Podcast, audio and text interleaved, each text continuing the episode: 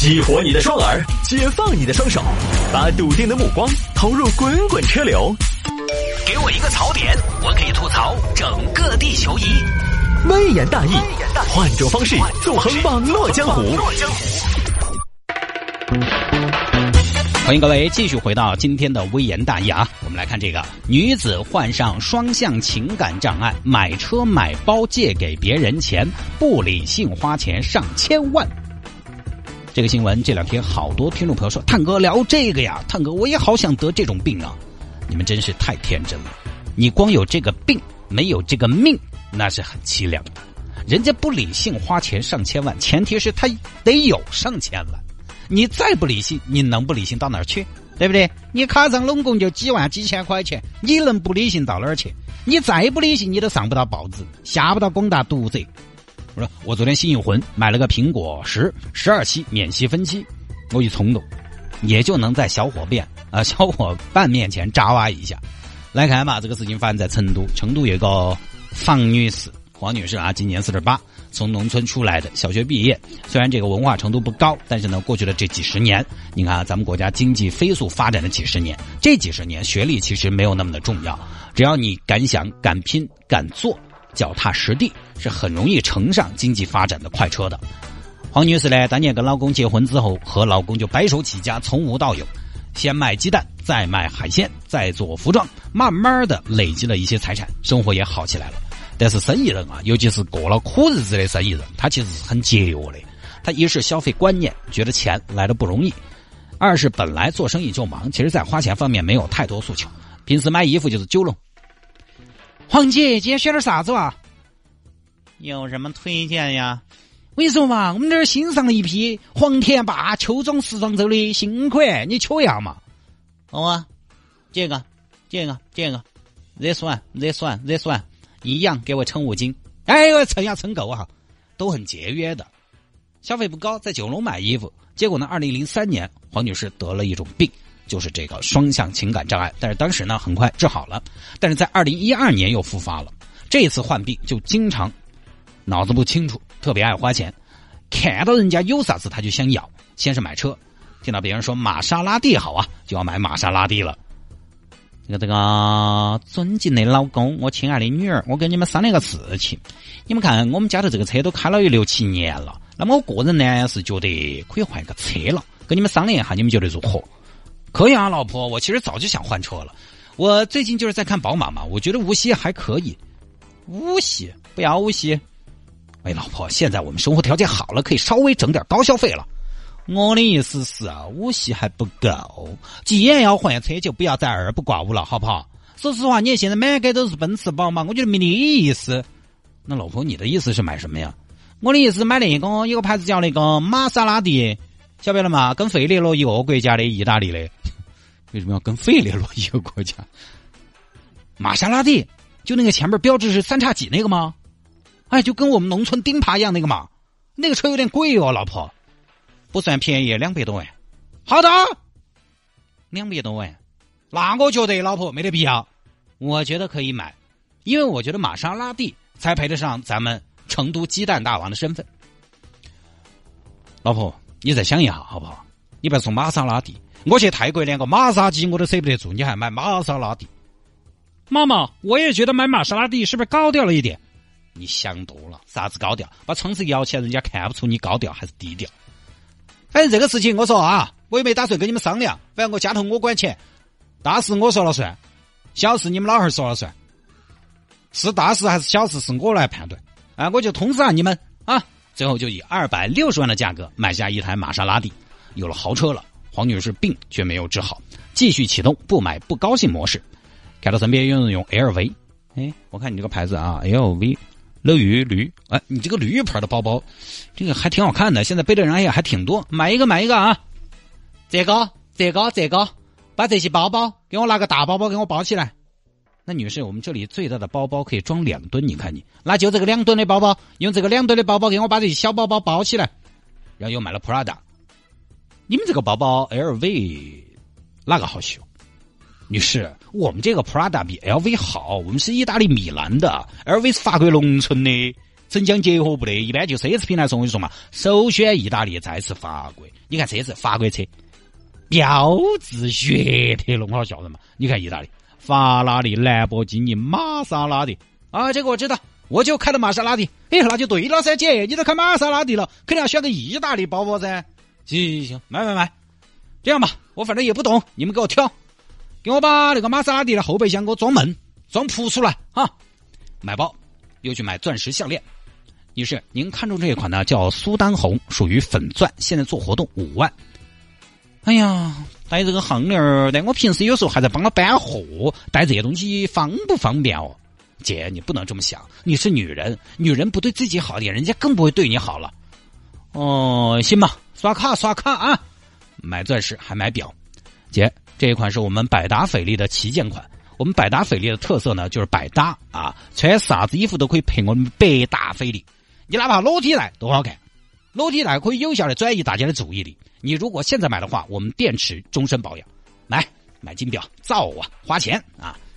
还要买金腰带，各类的奢侈品，一股脑的买，不买不舒服司机。另外还做美容。黄姐，我们这儿会员卡充一万八折，充两万五折，那我充五十万呢？充五十万，充五十万，充五十万，你就是老本儿了。整，花钱。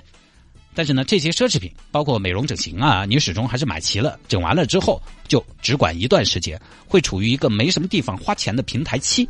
于是黄女士又在谋划更大的花钱的地方。买奢侈品花钱太慢了，怎么办呢？哎，不如投资吧。投资要是赚了。家里边都得感谢我呀，很好。二零一四年，黄女士认识了一个老乡张女士。黄姐，这就是我跟你说的张姐，她也是绵阳的。嘿，真的呀？你好，你好，你好，你是绵阳哪儿的哦？我三台的。哎呀，我也三台的，太好了，老乡。看你这个举手投足气度有点不凡哦。黄姐，我们张姐是四川尔霍尼投资基金管理有限公司的董事长啊，在做投资方面的事情。呃，肯定还是对不对？这个举手投足、气质啊，各方面啊。哦，老乡，哎，你做投资的是？对的。那你主要做哪方面呢？都有。像这个普惠金融、小微、互联网、能源、市政、基建，我们都在做。反正有钱的话可以找我们啊，我这儿项目多。哎，那正好，老乡，说起我这儿正好有点闲钱，找不到出口。那你大概有多大体量呢？黄姐，我们都是老乡。我实话实说，我们这儿因为只做高端客户，所以资金是有门槛的啊，五千块钱起。哦，五千块钱，那我这儿大概有个一千万左右，不晓得够不够格？但多也不多啊。你看有没得合适的项目嘛？一千万呐，黄姐。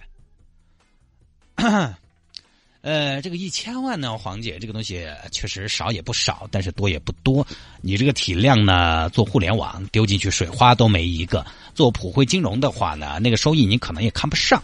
呃，这个黄姐，现在有这么一个项目，一个中药材的项目，在巴中南江，南江你晓得，光雾山那边啊，那边中药材品质很好，他们现在扩大规模，需要资金注入，收益的话大概在一分五左右。年利率算下来，我帮你算啊，一分五二百分之十八。如果是一千万的话，每年有一百八十万。但他这个风险大不大？呃，应该是说姐没什么风险的。本身因为这个人就有实力，那本来也是当地重点扶持的产业，政策利好嘛。另外一个呢，他们董事长我喊狗姐啊，狗姐姐在当地也是很有口碑的企业家。那你能不能帮我和这个狗姐姐牵下线，搭一下桥呢？没得说的，黄姐，这个桥我来搭。这一来，黄女士呢，后来就向一个叫苟素英的人借了一千二百八十万。你看，多么的财大气粗！大家可能这个地方有点惊讶，说一个人现在是有钱人多，但是一下拿出来一千多万去借给别人的，各位也不要说你身边这种人多，我觉得绝对不多。拿一千多万现金出来，各位，你还王思聪可能都要摸半天才摸得出来。哎，这个，哎呀，今天身上没带那么多。黄女士其实也没有那么多现金，她是为了给这个苟素英借钱，抵押了一套三百八十平的房子，贷款五百九十万，加上家里边现金七八百万，挪用一点，留了一点，凑够了一千二百多万借出去，想着能挣钱嘛。而这一切都是背着家里面的人做的。等到二零一四年的年底，黄女士老公就发现这个事情了。哎，老婆，咋这段时间屋头吃那么偏嘛？哎呀，老公，再有钱也要节约呀！再节约，炒个高高不过分嘛？都吃了好多顿的稀饭泡菜了。哎，你是千万富翁哦，老婆，你又不是应届毕业生。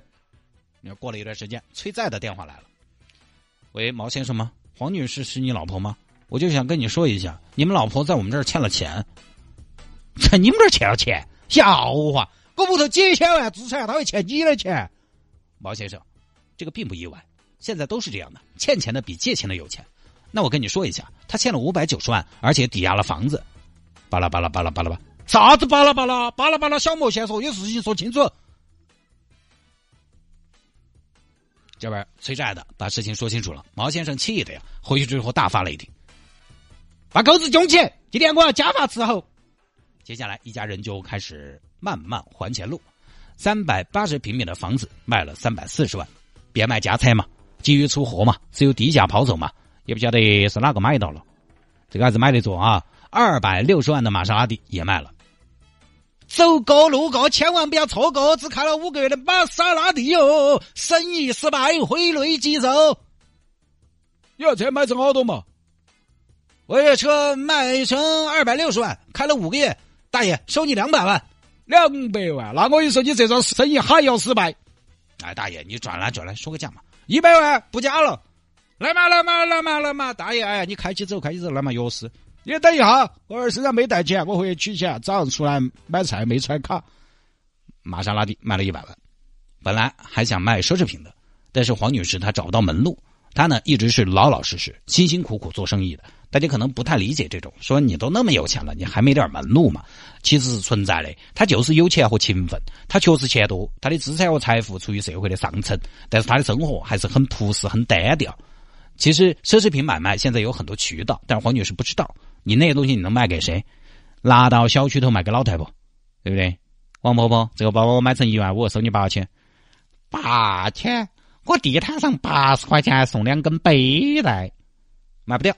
前前后后，反正能卖的家里边就卖，两千二百多万的家产全部打倒，使劲儿的花钱，花钱还不算，买奢侈品还不算，还要拿钱去投资，把钱借给别人，月息一分五，结果呢收不出了，收不回来，一千多万呀，打水漂了。黄女士呢当时心有不甘，老公，我要打官司，我要把我们的钱要回来。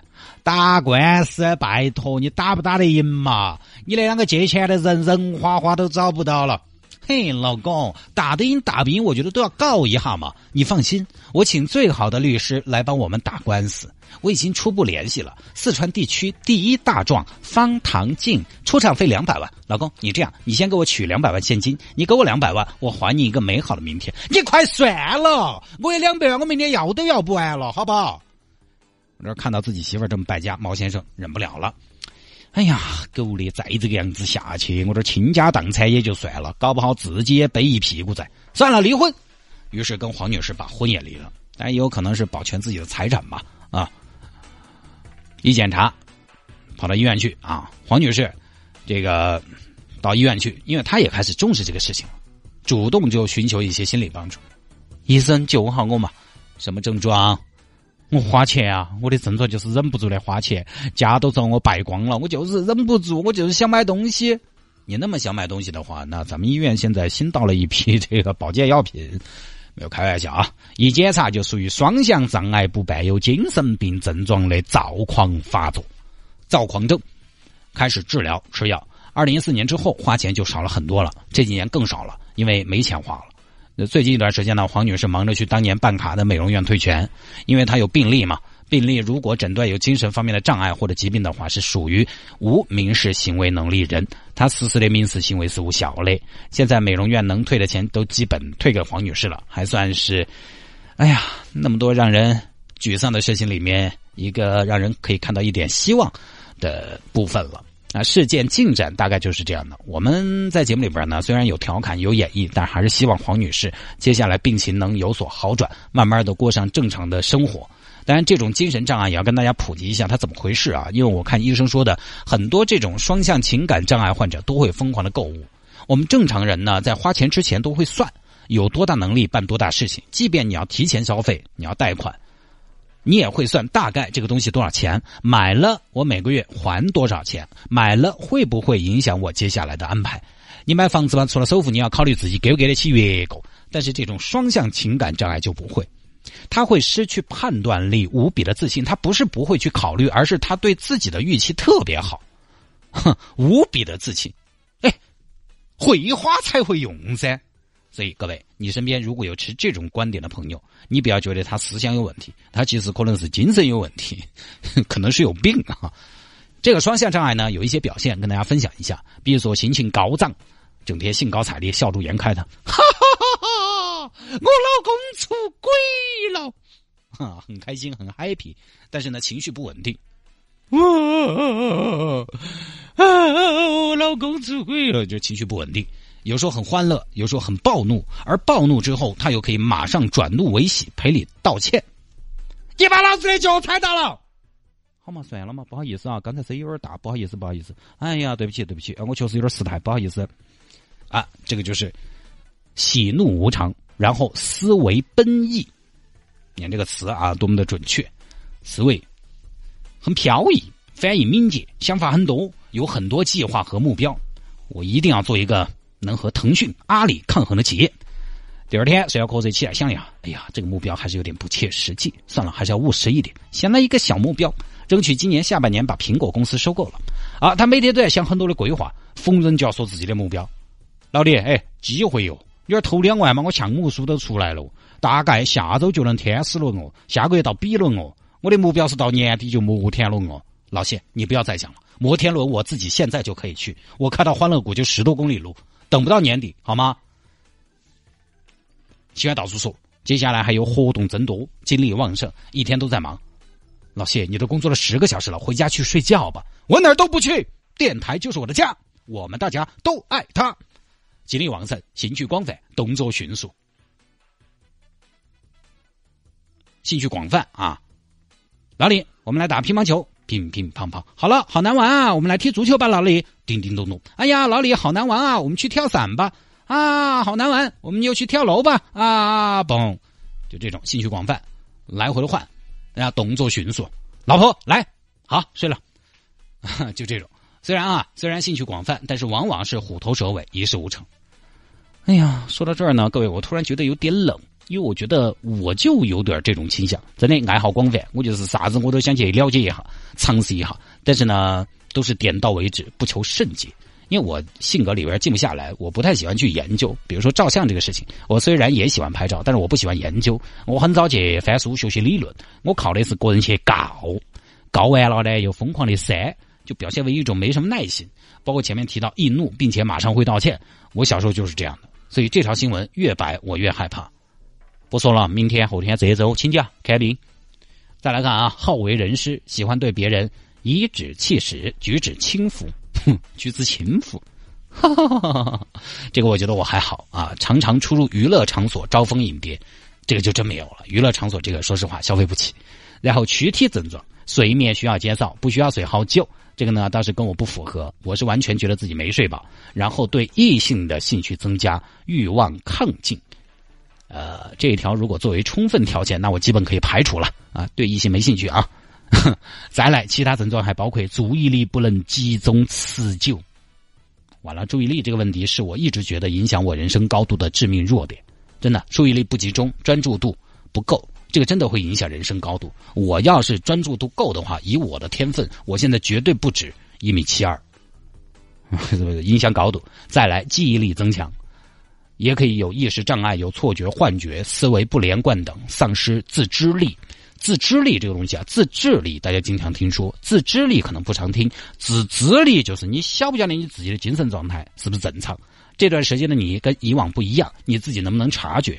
另外，双向情感障碍还会时而抑郁，时而癫狂，就是他啊，他有亢奋积极的那一面，也有抑郁的那一面。一会儿觉得哈哈，中美贸易大战就包在我的身上了，觉得自己无所不能；一会儿又觉得万念俱灰。不开心的时候呢，就觉得自己有病；开心的时候，觉得全世界除了我，其他人都有病。来来回回。那么还有就是回火，包括媒体也在报道中提到了这个黄女士啊，在采访过程中呢，表现出来一种状态是话多，而且不断重复，有的时候没有办法理解别人的意思。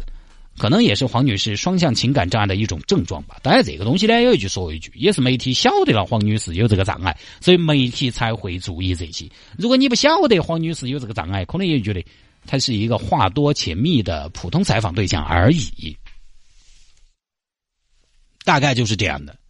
呃，小时候小朋友不懂事啊，经常说什么神经病啊、精神病这些词。其实长大了，你发现这些东西真的离我们不远。尤其是现在社会呢，竞争激烈，节奏飞快，大家压力也都很大，重压之下，好多朋友其实真的不轻松。千万不要觉得我这个人我打不垮、压不倒，我一个男的，对不对？千万别这么想，要关心自己的心理健康。另外，对身边的人要多关心。当然，如何判断你自己或者身边人有没有这个倾向呢？我觉得一是注意身边人的情绪变化，尤其那种起伏比较大的啊，持续时间比较长的，一时半会儿解决不到的，没有恢复的，跟以往不同的状态。另外一点就是。很重要的一点是职业和社会功能有没有受到影响，这个很重要。说实话，即便是大家再重视精神障碍这些，但是如果没有影响到工作和学习，很多朋友可能也还是发现不了的。那下了节目找我有什么事情呢？魏言大有什么小新闻的素材可以向我推荐，也欢迎您在微信上面直接来搜索谢探德斯的微信号，拼音的谢探，然后是数字的零八幺七，拼音的谢探，然后是数字的零八幺七，加为好友来跟我留言就可以了。